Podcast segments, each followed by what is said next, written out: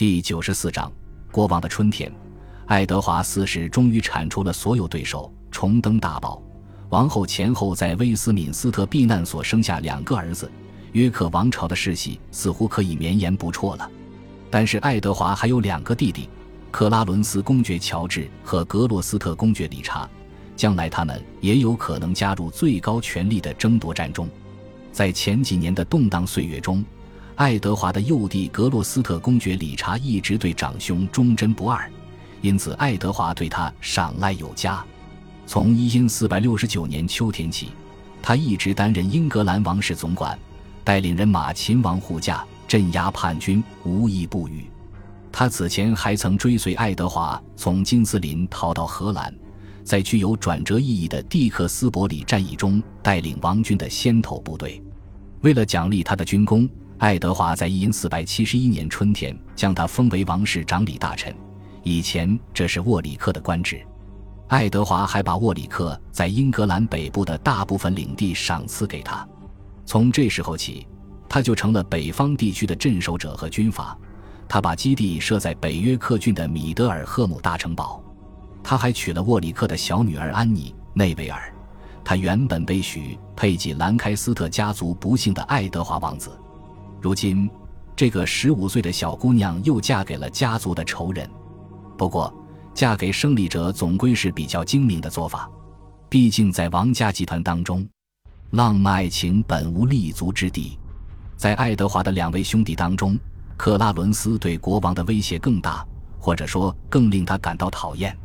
此前，克拉伦斯曾经与沃里克和安茹的玛格丽特结盟，这件事证明他对长兄心有不忠。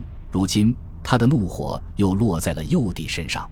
他既想当王室长理大臣，也想要沃里克位于北方的封地，他还想要安妮内维尔的封地。兄弟二人互不相让，在御前会议上展开了辩论。两人雄辩的口才赢得了满堂喝彩。不过，克拉伦斯暂时占据了上风，他得到了沃里克位于中部地区的土地，也夺到了王室长理大臣的头衔。然而，格洛斯特还是保住了自己在北方的地盘。爱德华大获全胜之后，大肆处决先前的政敌。据说有钱的就用他们的钱袋子绞死，没钱的就用绳子绞死。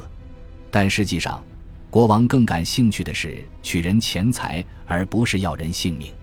赫尔和考文垂等曾经反对过他的城镇都被剥夺了特权。如果要恢复特权，就必须交罚款。支持过玛格丽特或沃里克的显贵也受到了惩罚。议会记录里尽是关于税收、财产继承、权力剥夺以及强制纳贡的报告，而强制纳贡竟然堂而皇之地被称为恩税，这里丝毫没有嘲讽的意思。不过，他也算恩威并施，许多从前的敌人都得到了国王的赦免，被拉拢过来。一些拥有名望的兰开斯特派教士也开始为他效力。莫顿后来甚至先后当上了伊利主教和坎特伯雷大主教。在欧洲大陆，法王路易十一仍然是最让爱德华头疼的人物。法王曾经协助过沃里克，教唆过安茹的玛格丽特，让他们去争夺英格兰王位的控制权。目前，他仍然在鼓动在法国避难的兰开斯特派叛军。这个心腹大患必须除之而后快，但问题是，即便他有这个想法，也不一定有这个手段。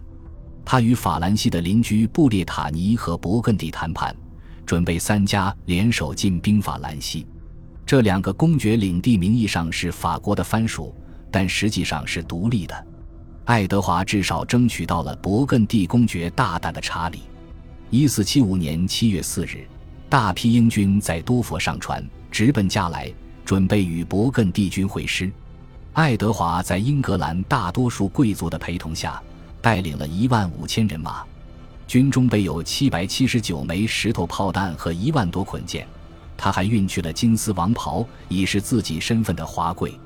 他还让人制作了一座木头房子，房顶蒙上皮革，供他在战场上使用。这是一座移动的王家宫室。然而，大胆的查理名不副实，他只带了少数同党来到加来，将大部队留在弗兰德斯，攻打了一座小镇。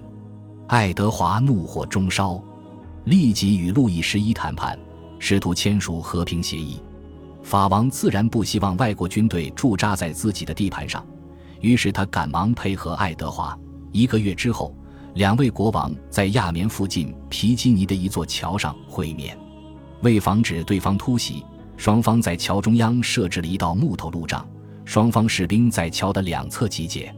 一位替身穿着王袍站在路易的身边，爱德华的三位护从也穿着一模一样的金丝王袍。这是一种防范措施。爱德华走向路障，举起帽子，深鞠一躬。路易同样优雅的回礼。路易说：“这位大人，我的兄弟，欢迎你。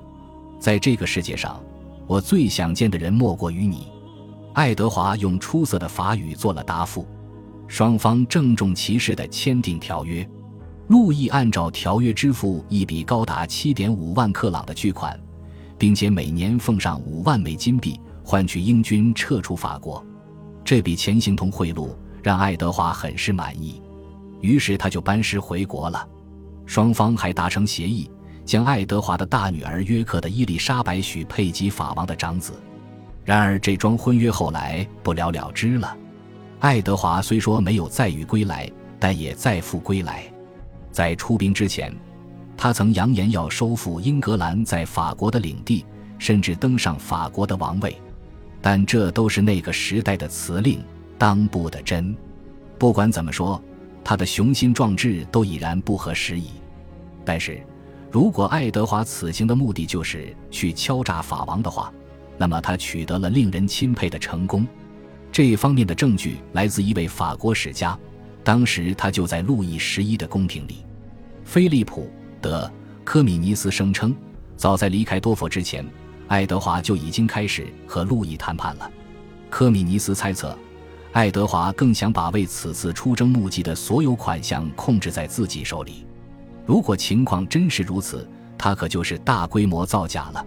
就在他实施侵略计划之前的几个月，专利登记簿显示，为了准备这次战争，他们动用了大量木匠、细木工、石匠、管子工、船木工。桶匠、锯工、制剑匠、造马车匠以及其他工匠，实际情况可能是英王早就为各式结果做好了准备，他只是在静观其变，看自己会有怎样的机会或者运气。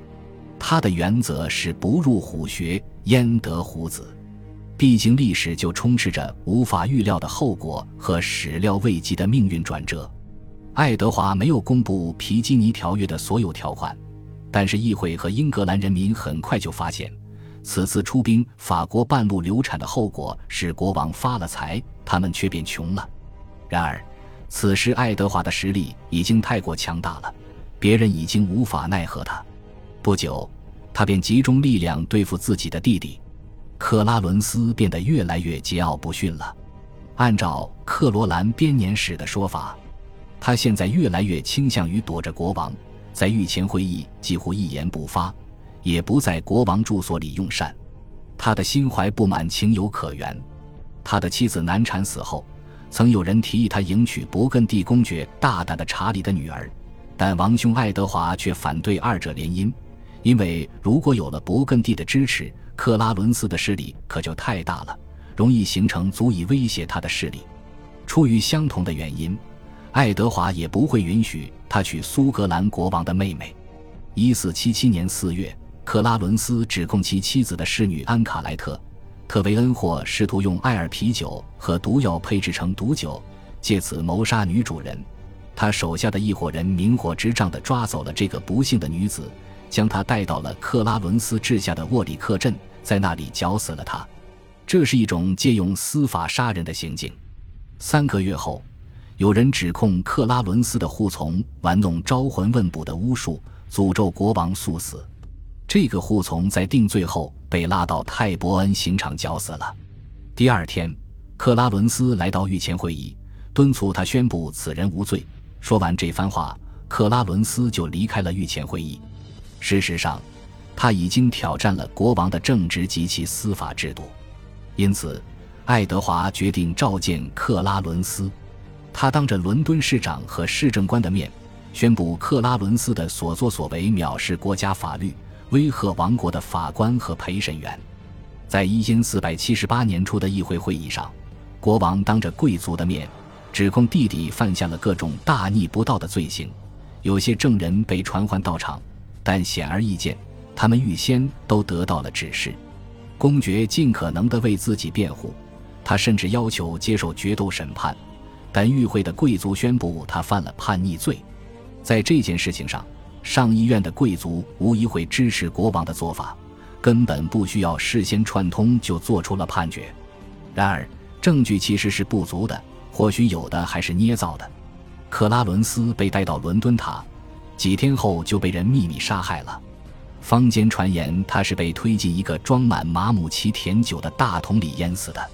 说来也奇怪，这个奇特的细节反倒映衬出他的准确性。事实可能是他是在洗澡的时候被人淹死的。浴桶通常都是用葡萄酒桶制成的。感谢您的收听，喜欢别忘了订阅加关注，主页有更多精彩内容。